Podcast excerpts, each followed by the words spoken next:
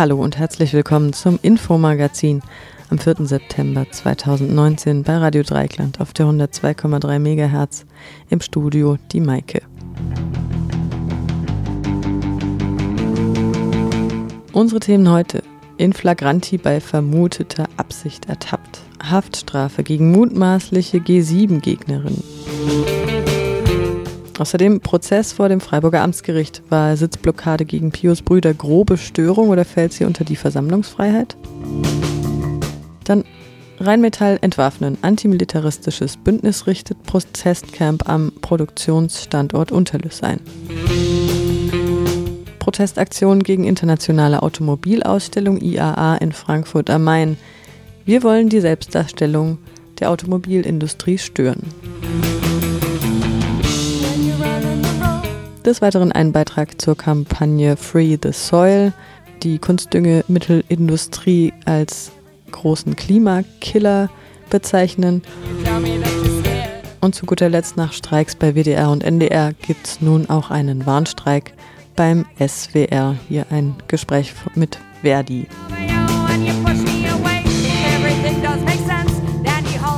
Die Musik kommt heute von Lobster Lobster und Oba Boba und die Abgründe von dem Seafood Shows Sampler Nummer 2.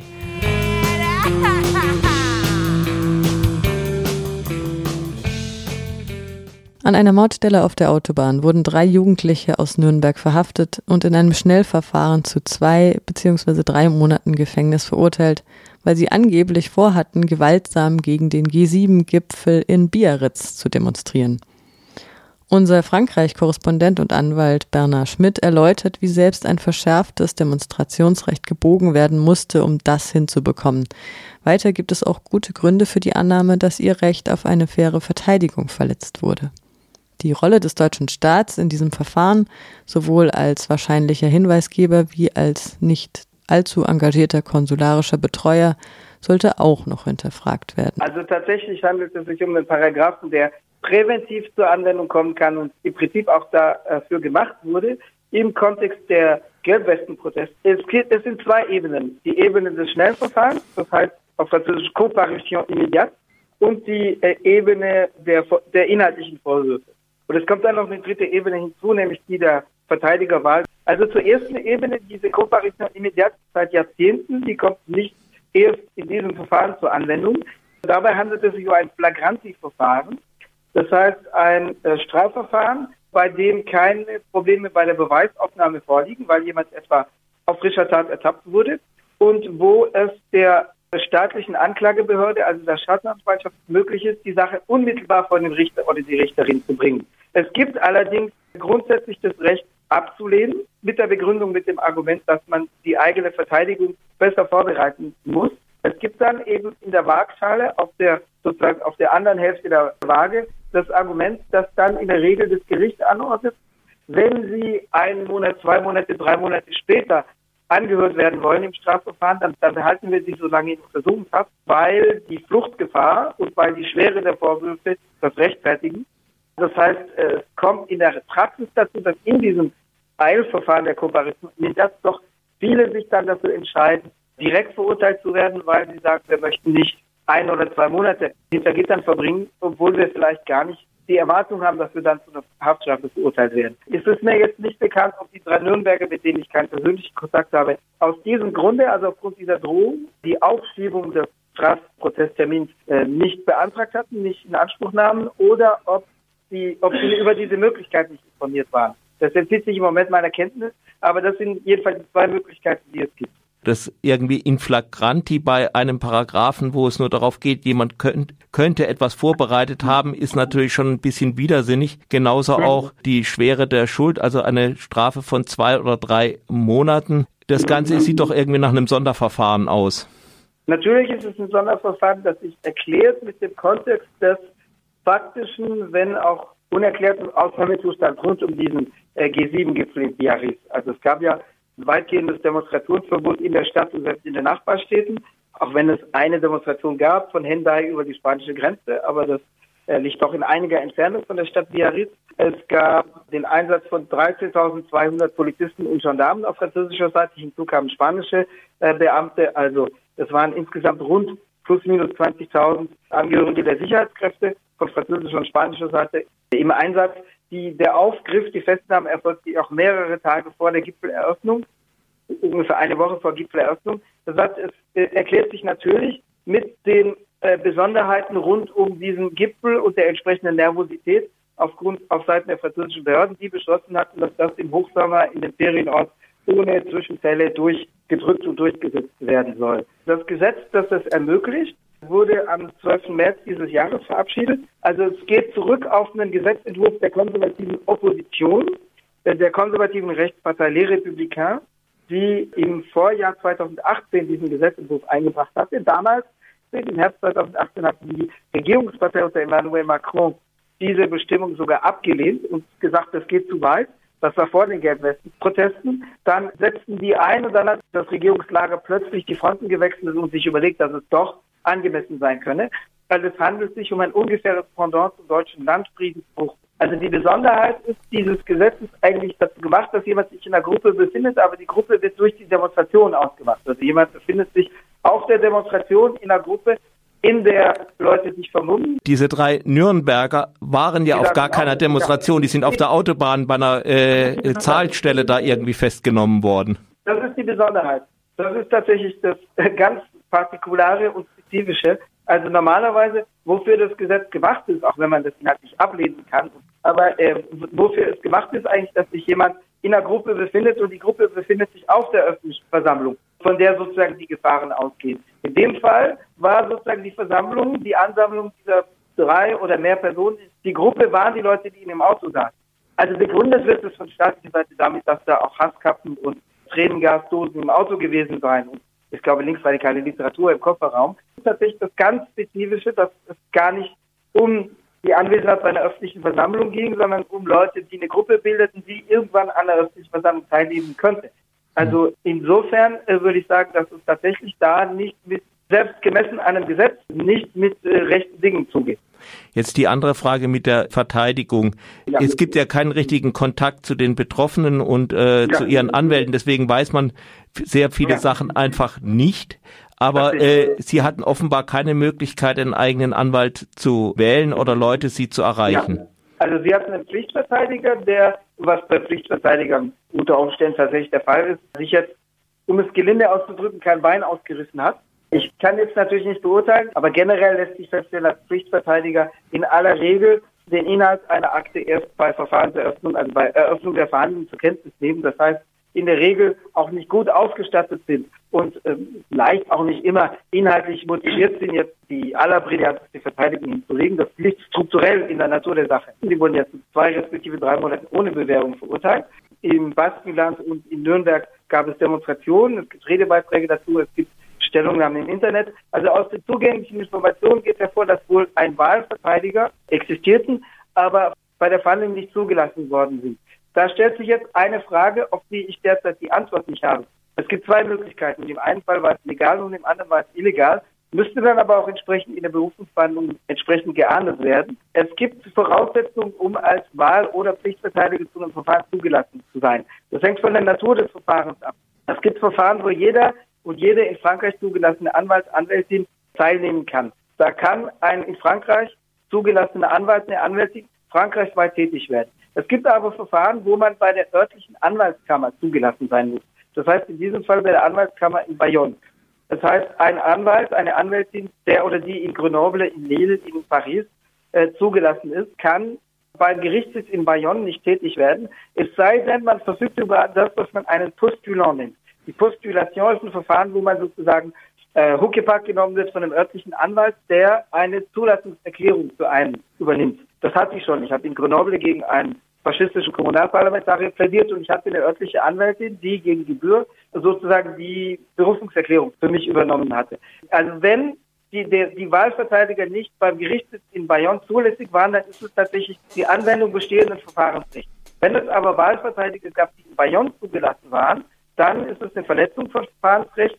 Wenn die nicht zur Verhandlung zugelassen waren, dann muss das aber in der Berufungsverhandlung entsprechend geahndet werden. Die Berufungsfrist beträgt zehn Tage im Strafverfahren. Und ich hoffe natürlich, dass Sie fristgerecht Berufung einlegten, damit die Sache nochmal und dann auch vor größerer Öffentlichkeit verhandelt werden kann. Bis die Berufungsverhandlung dann mhm. läuft, haben Sie wahrscheinlich mhm. die Strafe abgesessen.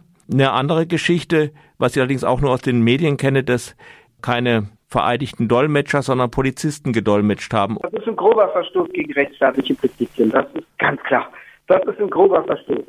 Es ist auch vielleicht noch hinterher zu sagen, die konsularische Betreuung durch Deutschland ist auch noch etwas, was zu bedenken ist. Offenbar ist da nicht so das, ja, nicht das Maximum gefahren worden, was so eine Botschaft kann, wenn, wenn sie alarmiert ist. Da ist dann unter Umständen die Frage, also das Konsulat eher, weil die Botschaft ist eher für den Kontakt zur französischen Regierung zuständig. Da müsste man klären, genau, ob es das Generalkonsulat in Paris oder das äh, örtliche oder ortsnächste in Bordeaux ist, das zuständig ist. Aber nehmen wir mal an, die haben normale Mittel nicht ausgeschöpft. Da wäre möglich, äh, sich zu überlegen, ob man an Staatshaftung denken kann. Das würde natürlich voraussetzen, dass äh, sozusagen Behörden illegal gehandelt haben. Aber es war ja auch so, dass es offensichtlich so war, dass der Zugriff französischer Behörden erfolgte aufgrund von Namenslisten, die durch das Bundeskriminalamt weitergeleitet wurden. Also es war wohl so, dass die Betreffenden signalisiert waren, als potenzielle Straftäter, die zum G7-Gipfel anreisen könnten, was ja durch die Betreffenden bestritten wird. Die sagten, sie seien unterwegs gewesen auf einer Urlaubsreise in die spanische Hälfte des Baskenlands.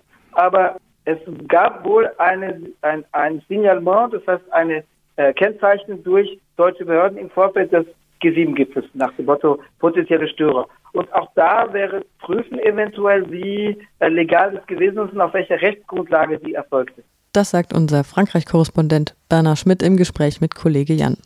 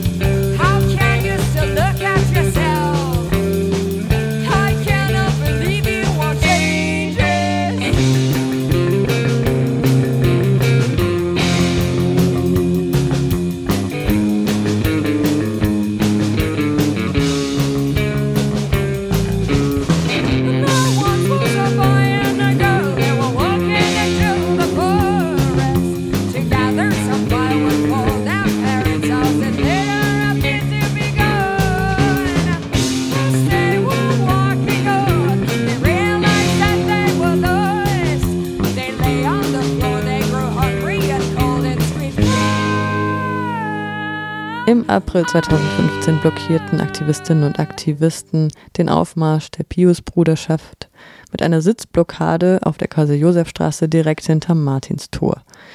Die Pius-Bruderschaft ist eine christlich-fundamentalistische Gruppe, die jedes Jahr um Ostern herum eine Prozession, den sogenannten Marsch für das Leben gegen Schwangerschaftsabbrüche und gegen die Selbstbestimmung von Frauen organisiert.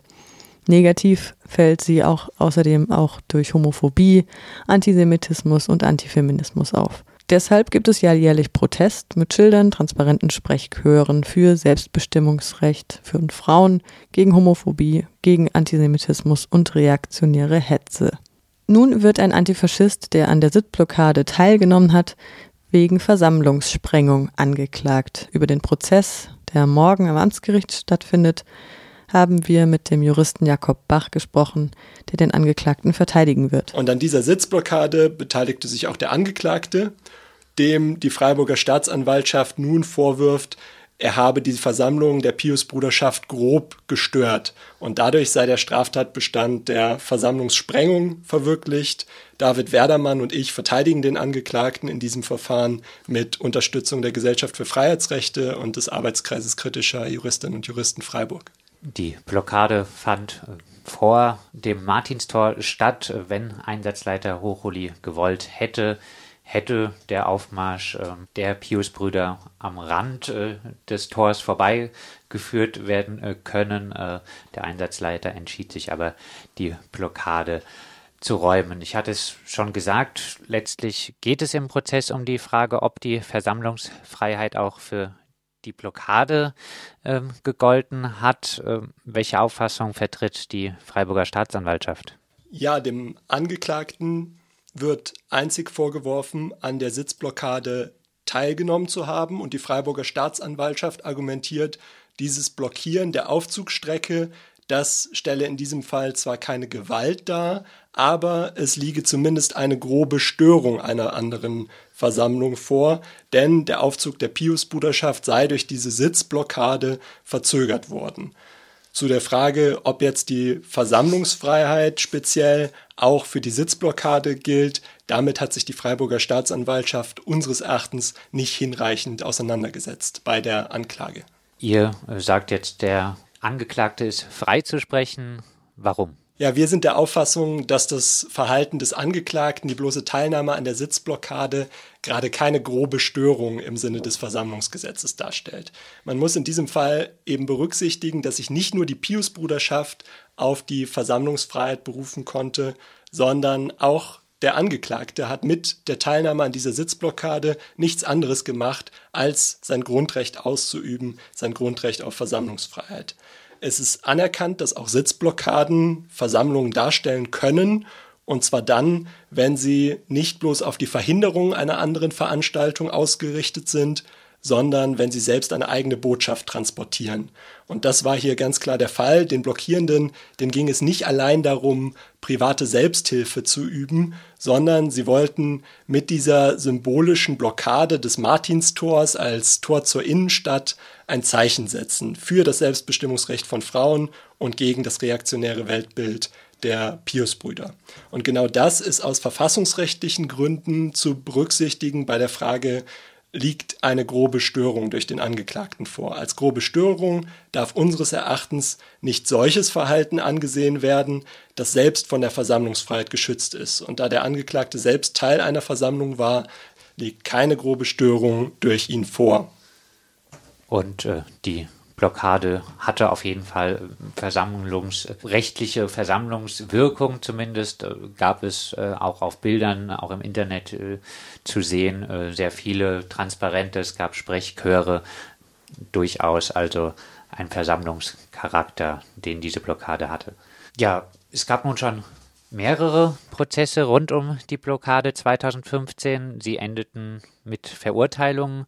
Was bringt dieser erneute Versuch also vor Gericht gegen den Strafbefehl wegen vermeintlicher Versammlungsstörung, Versammlungssprengung vorzugehen? Es ist ja jetzt nicht wirklich abzusehen, dass das Freiburger Amtsgericht seine Rechtsauffassung ändern wird, oder? Ja, in der Tat gab es anlässlich dieser Sitzblockade im Jahr 2015 zahlreiche Ermittlungsverfahren wegen dieses Tatbestands der Versammlungssprengung.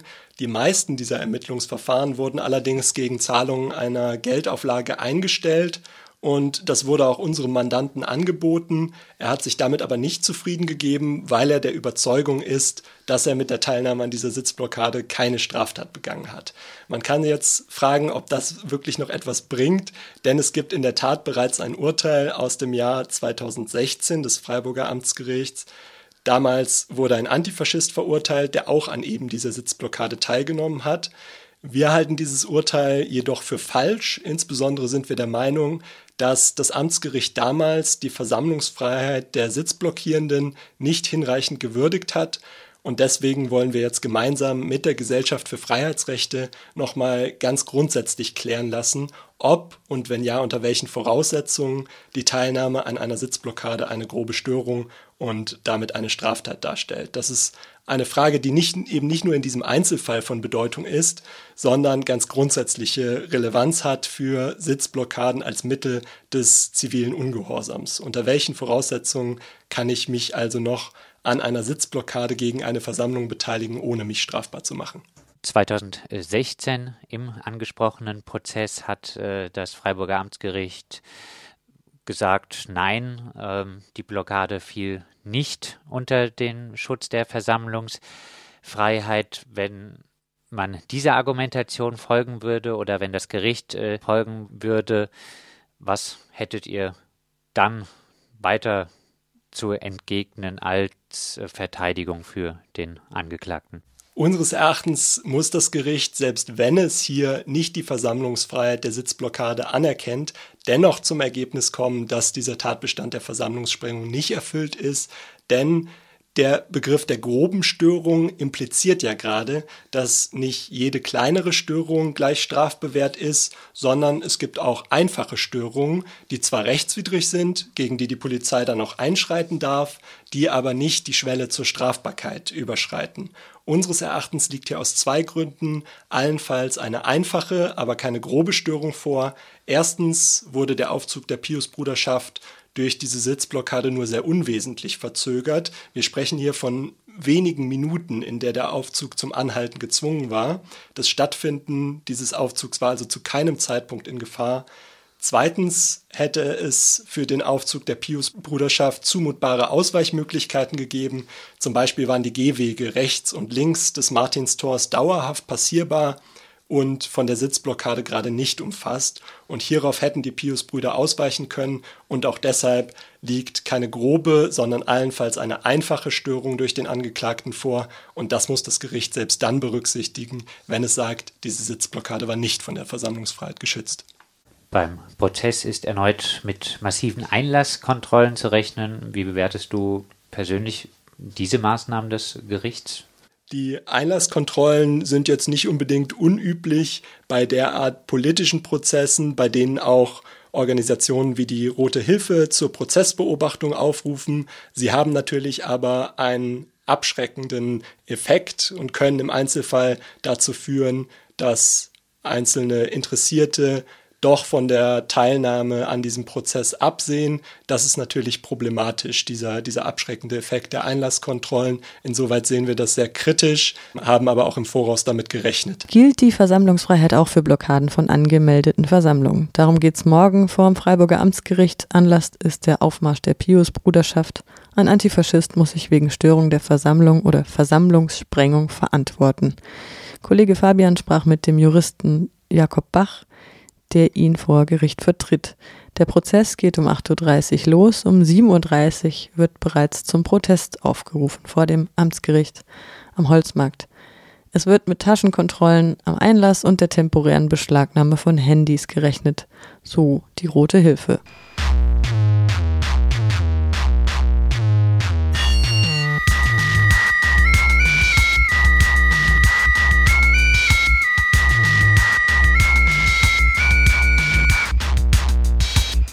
Wenn es Mausi bleibt, weißt du Bescheid. Schluckstoff, Kauf auf Bausch. Evely, du musst auf dein Herz achten.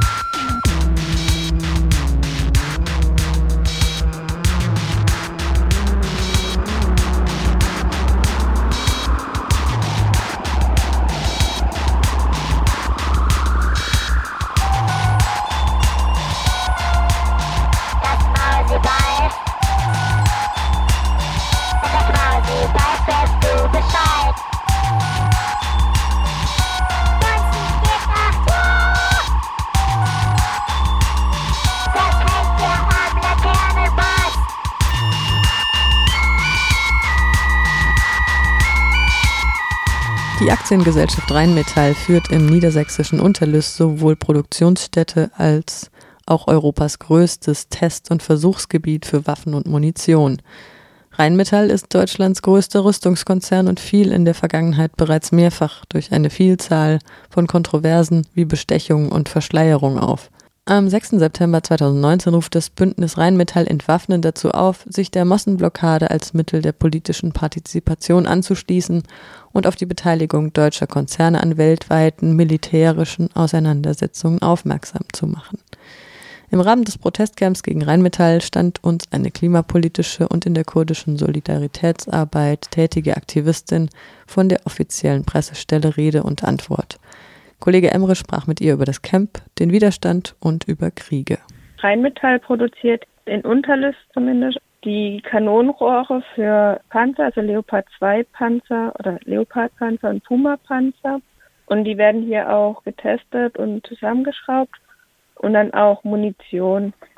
Allgemein produzieren sie Waffen, aber halt auch für die EU-Außengrenze. Auf der firmeneigenen Homepage inszeniert sich Rheinmetall als staatstragend, gesetzestreu und demokratisch. Was haltet ihr von dieser Inszenierung? Nicht viel, weil Rheinmetall selber sehr viele Töchterstandorte hat und auch Joint Venture, was so Zusammenschluss mit anderen Firmen heißt. Und dadurch, dass sie das halt in andere Standorte, Länder verlegen, umgehen sie halt die deutsche Auslieferungsrichtlinien und dadurch können sie halt an Orte liefern wie Jemen, also die liefern an Saudi-Arabien und dieses Land ist halt sehr beteiligt am Jemenkrieg und so umgehen sie halt eigentlich deutsche Standards. Um euren Protest einordnen zu können, wie ist eure Initiative entstanden und äh, welche Forderungen stellt ihr an die Rüstungsindustrie? Das Bündnis ist entstanden, nachdem türkische Armee in Afrin ein marschiert ist und da die Leopard 2 Panzer mit beteiligt waren von Rheinmetall. Und da hat eine Gruppe Initiative gezeigt und äh, verschiedene Gruppen eingeladen und da entstand halt die Idee, den Protest direkt dort hinzubringen, wo Krieg gemacht wird, also in Unterlüss. Genau, unsere Forderung ist, dass keine Waffen mehr produziert werden sollen und auch die deutsche Beteiligung an Kriegen gestoppt werden sollen und halt auch Verantwortliche wie Rheinmetall oder Deutschland mehr in den Fokus kommen und da Druck verspüren. Ihr habt einen weiten Unterstützerinnenkreis. Das Spektrum verläuft von parlamentarischen bis hin zu revolutionären Akteuren. Wie läuft die Bündnisarbeit bislang und wie wichtig ist euch diese? Also bisher läuft die Bündnisarbeit ziemlich gut. Wir schauen sehr viel drauf, wo sind unsere Gemeinsamkeiten und wo kommen wir zusammen und haben ähnliche Inhalte. Aber wir wollen halt auch den Raum öffnen, um Diskussionen zu haben, um auch zu schauen, wie können wir damit einen Umgang finden.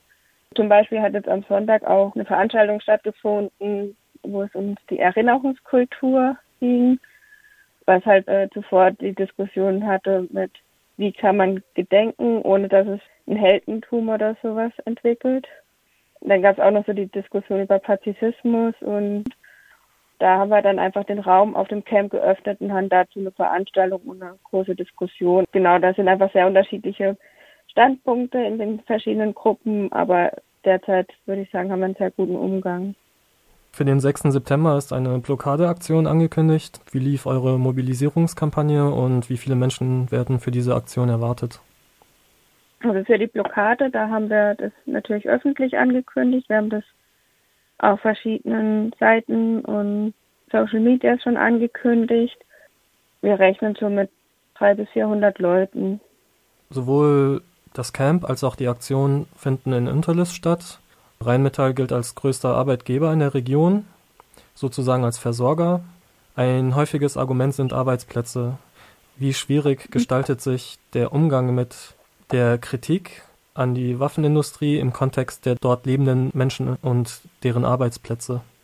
Wir wollen den Leuten eigentlich vermitteln, dass wir nicht ihre Existenz angreifen wollen, sondern dass es uns darum geht, was dort produziert wird. Rheinmetall hat auch schon zivile Güter, also zum Beispiel nach dem Zweiten Weltkrieg haben sie Lokomotiven und Schreibmaschinen hergestellt.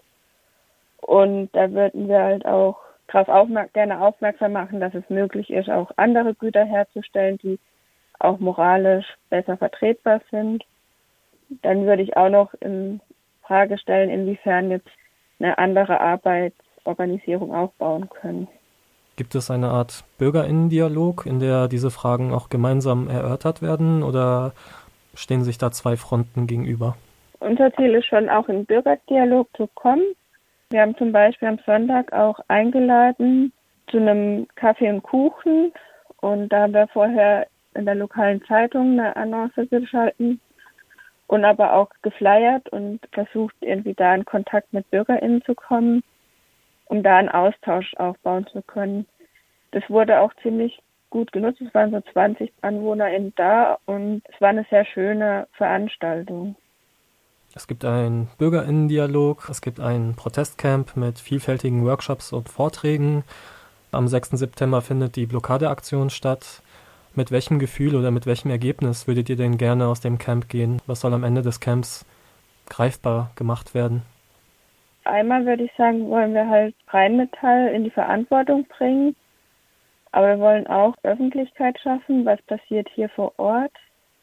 Und auch so eine stärkere Vernetzung von linken emanzipatorischen Bewegungen, die sich dann mehr aufeinander beziehen und auch den Antimilitarismus mehr in ihre politische Praxis aufnehmen und Perspektive schauen, wo wollen wir hin, wie wollen wir zusammen leben und wie kommen wir dahin. So viel zum Protestcamp Rheinmetall entwaffnen. Das war eine Aktivistin, die in die Organisation eingebunden ist.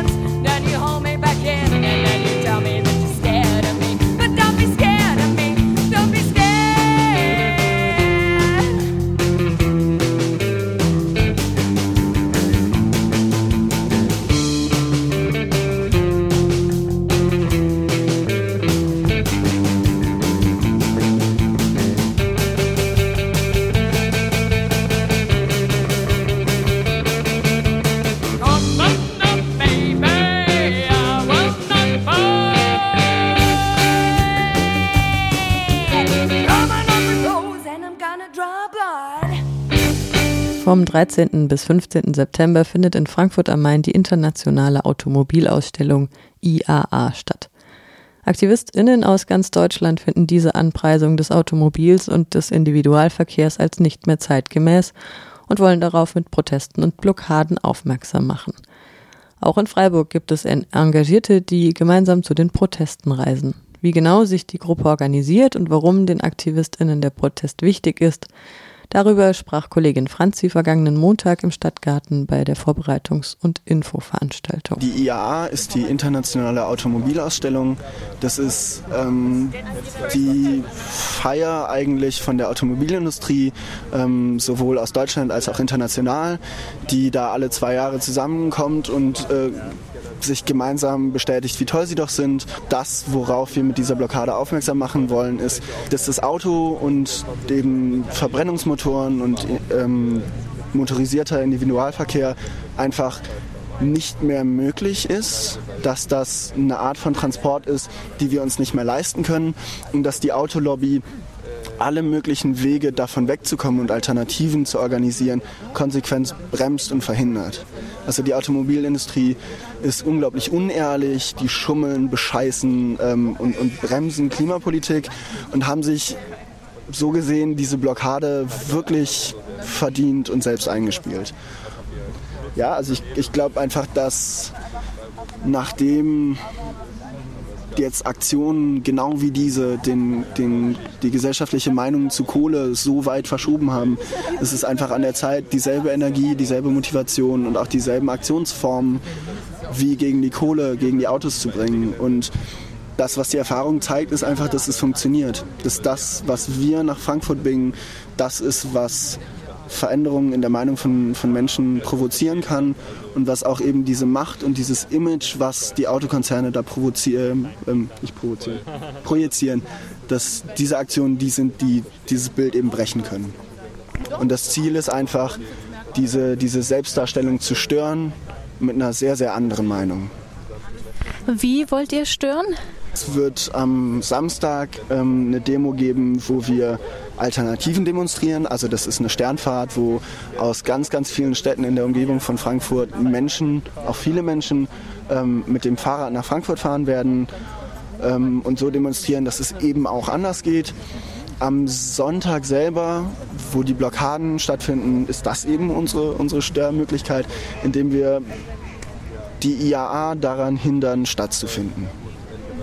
Finden die Aktionen in der gesamten Stadt statt oder hauptsächlich auf dem Messegelände? Ähm, die gewisse Teile der Aktion werden sich auf die, auf die Messe konzentrieren, aber es wird auch Sachen, Stützpunkte, Infos und so weiter in der ganzen Stadt geben. Jetzt gab es heute schon eine Infoveranstaltung. Wird es noch weitere geben für diejenigen, die vielleicht sich jetzt noch überlegen, mitzumachen? Ähm, Infoveranstaltungen in Freiburg haben wir jetzt bisher noch nicht geplant.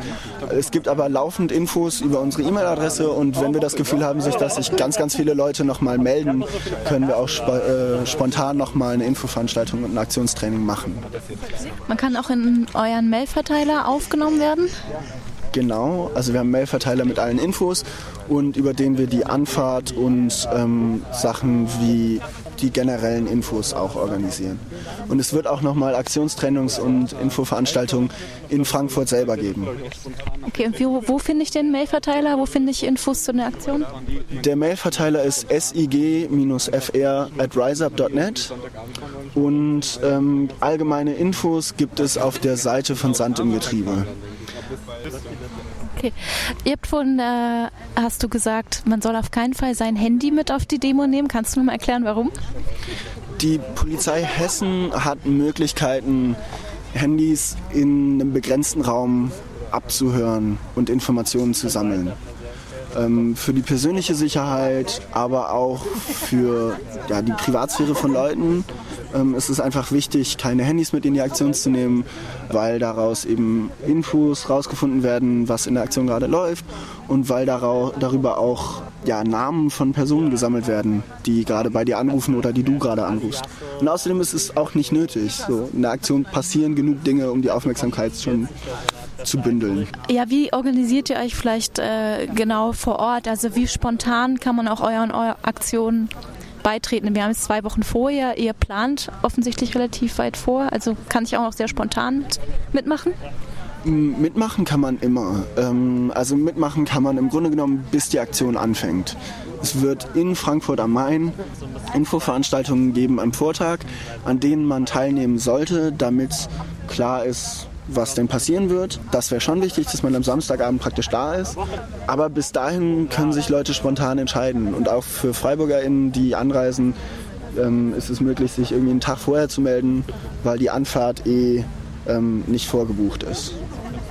Ihr habt aber auch schon Übernachtungsmöglichkeiten zum Beispiel vor Ort organisiert? Genau, also es gibt eine Bettenbörse in Frankfurt, wo wir alle Menschen unterbringen, die uns vorher Bescheid sagen. Soweit das Gespräch von der Vorbereitungs- und Infoveranstaltung zu den Protesten gegen die IAA, die Internationale Automobilausstellung in Frankfurt am Main vom 13. bis 15. September. Mon père est sec, mon père est sec, frère, je la batterie.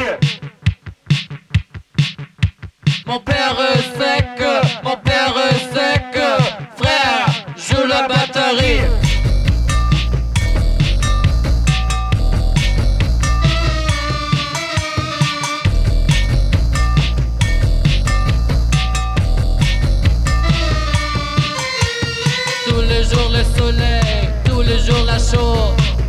Jours le soleil.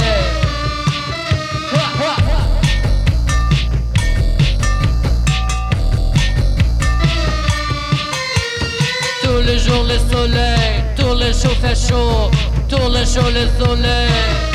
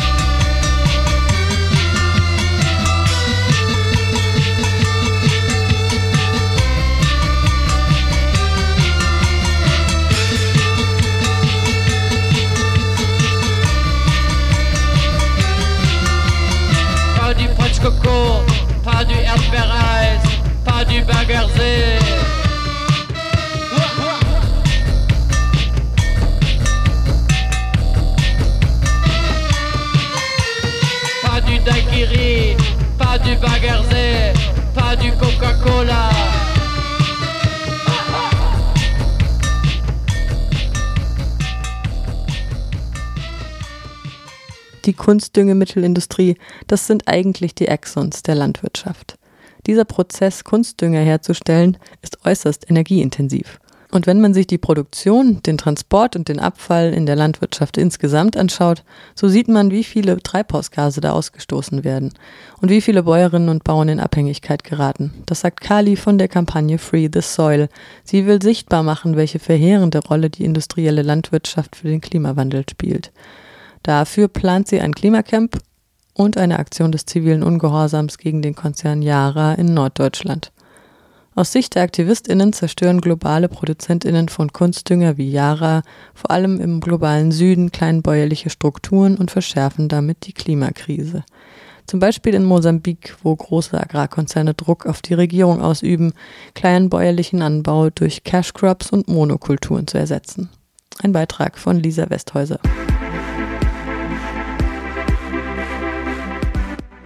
Want to do something about climate chaos, we have to do something about industrial agriculture.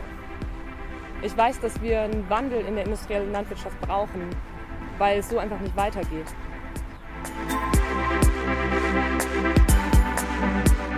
Der Zusammenhang zwischen industrieller Landwirtschaft und Klimakrise. Um den geht es der Kampagne Free the Soil. Und dafür mobilisiert sie auf YouTube zu ihrem Klimacamp Mitte September in Norddeutschland. Denn die Diskussion über den Klimawandel dreht sich oft nur um Kohle, Flugscham und Elektroautos.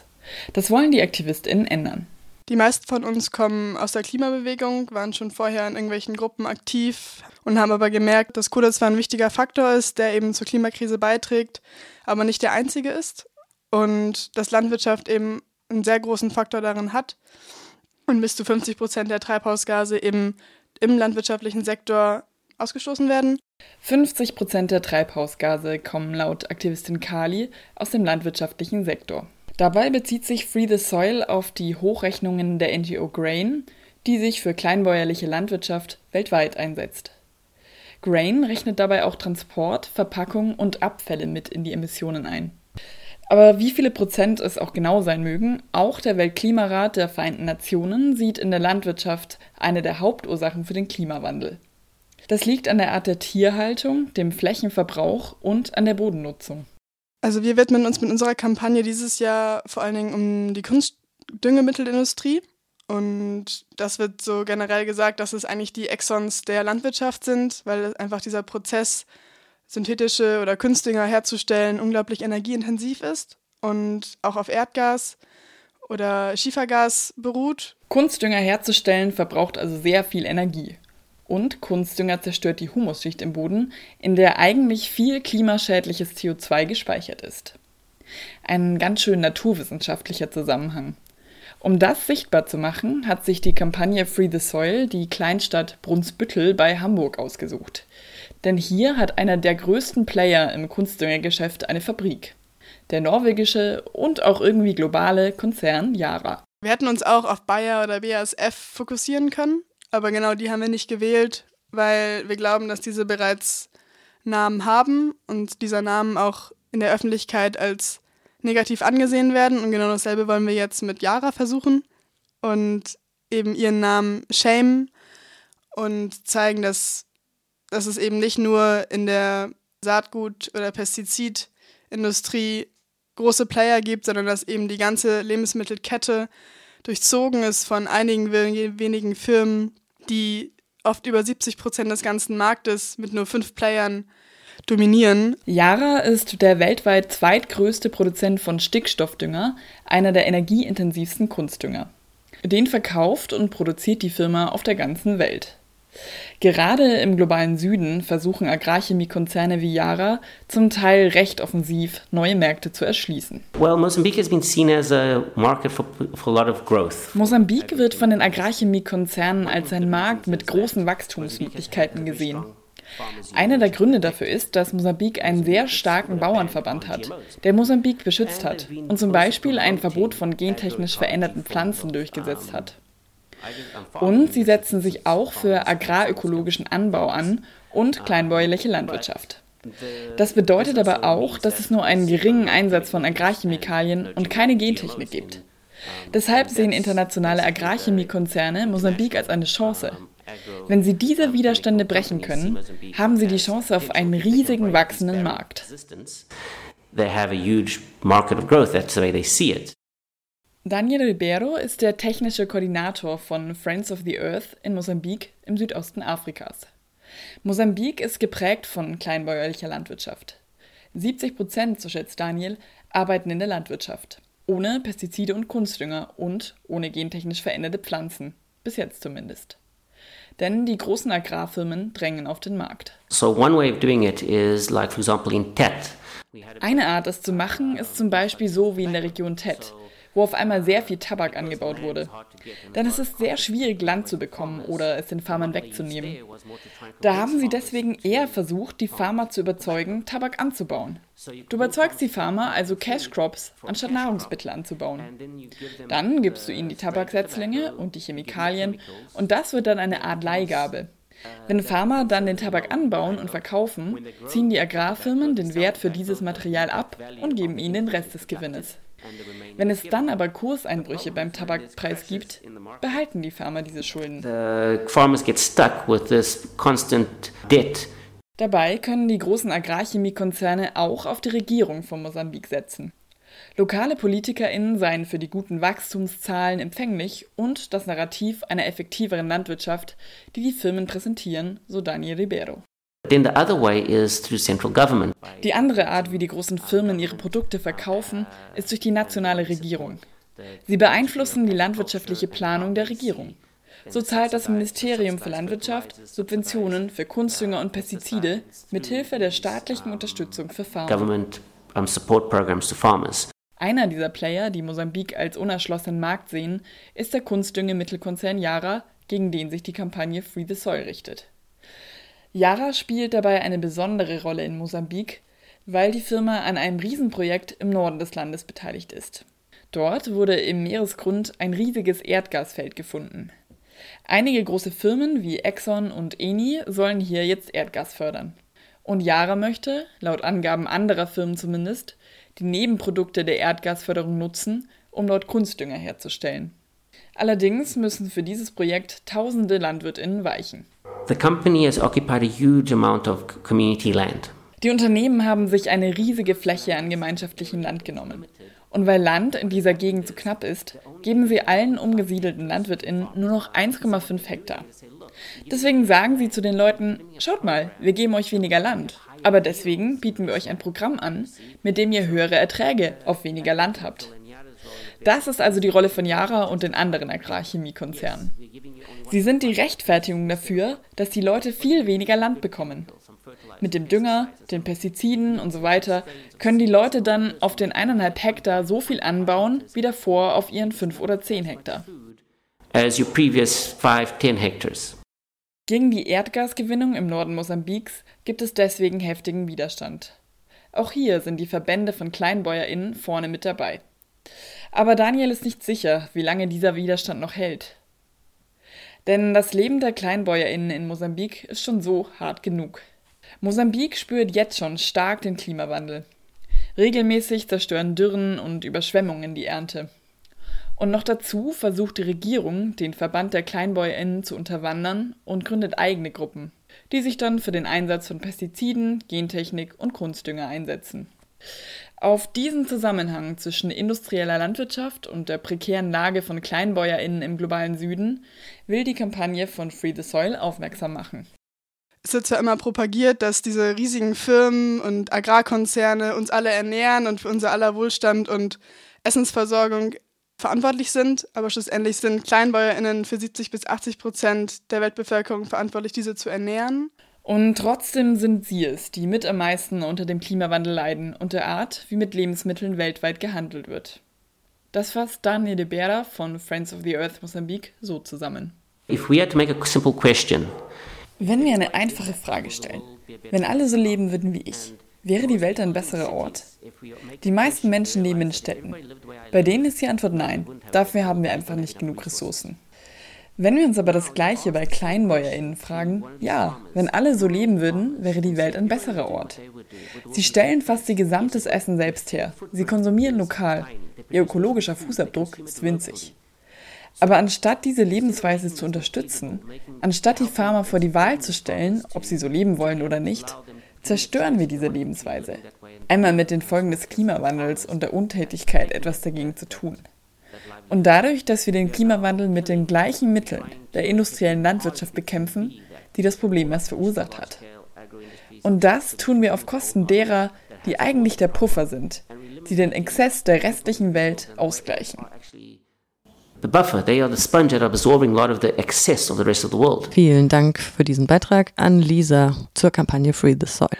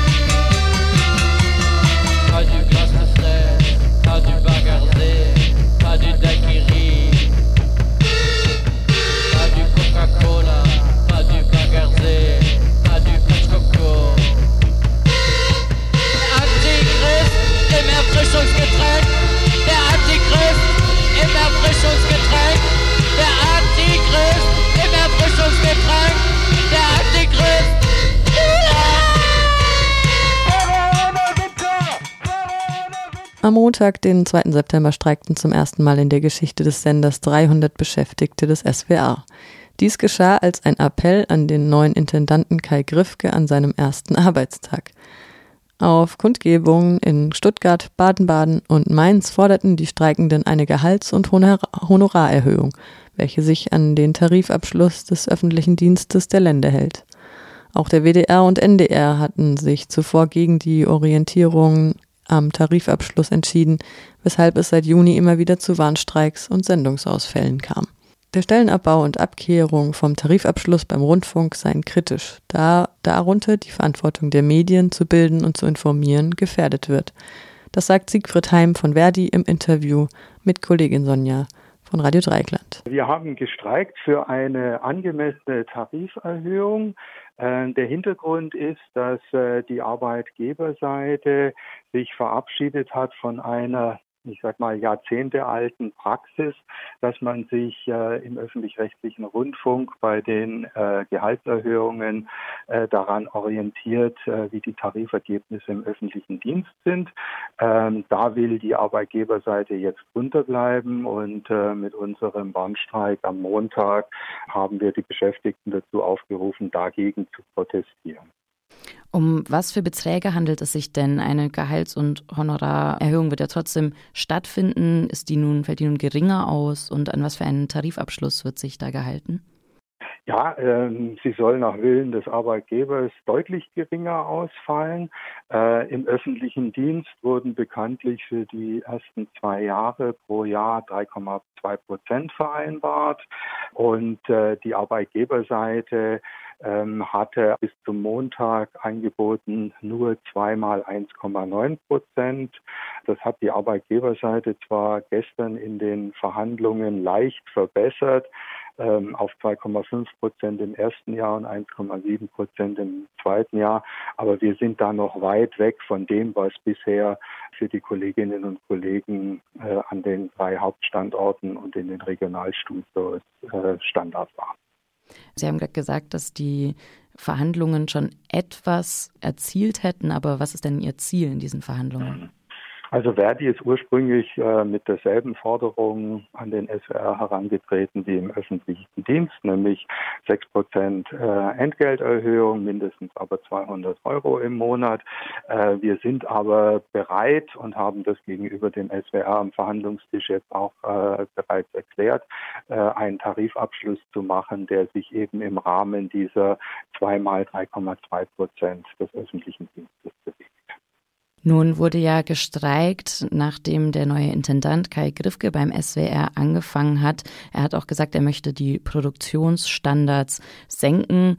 Wir sprechen ja allgemein von einer Krise in Medienlandschaften, in denen immer mehr Stellen abgebaut werden. Was bedeutet das denn nun für die Arbeitenden beim SWR? Wie sehen denn deren Bedingungen in etwa aus?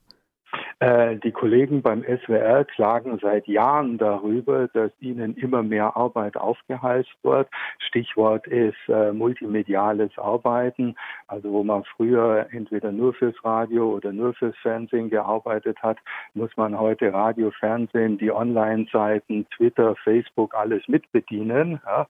Äh, und das ist natürlich äh, enormer Stress, weil ähm, gleichzeitig äh, der SWR ja in den letzten zehn Jahren auch einen richtig äh, heftigen Stellenabbau hinter sich hat. Und ähm, da sagen die Kollegen, äh, wir arbeiten jetzt schon an unseren Leistungsgrenzen und dann wollen wir wenigstens ordentlich bezahlt werden dafür.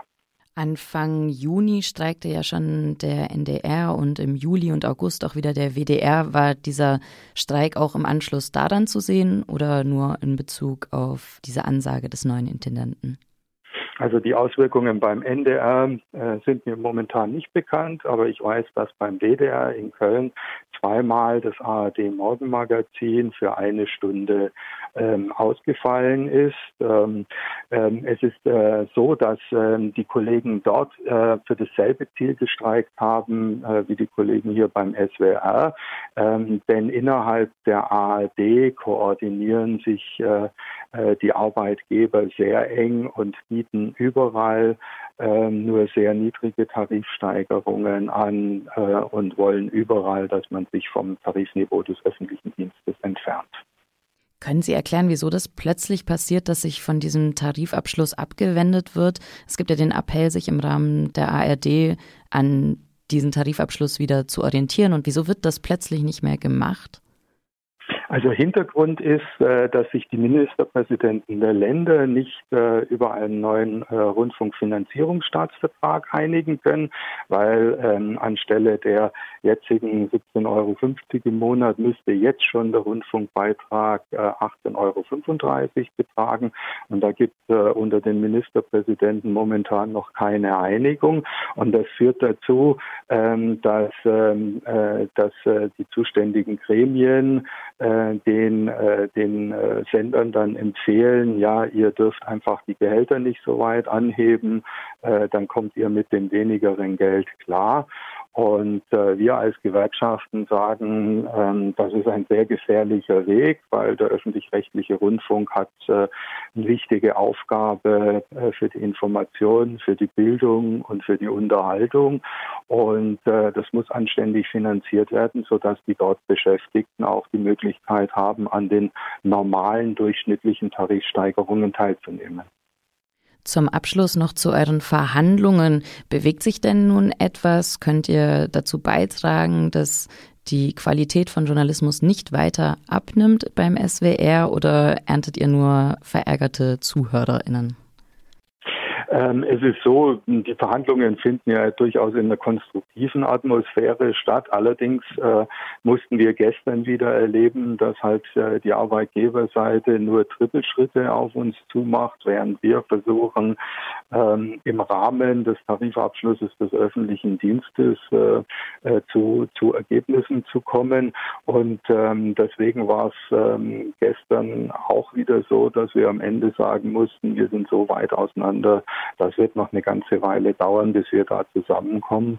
Und ähm, das wird auch bedeuten, äh, dass, äh, dass wir zusammen mit den Kolleginnen und Kollegen im SWR darüber nachdenken, ob wir äh, weitere Warnstreiks durchführen müssen. Siegfried Heim war das von Verdi im Gespräch mit Kollegin Sonja über den Streik des SWR.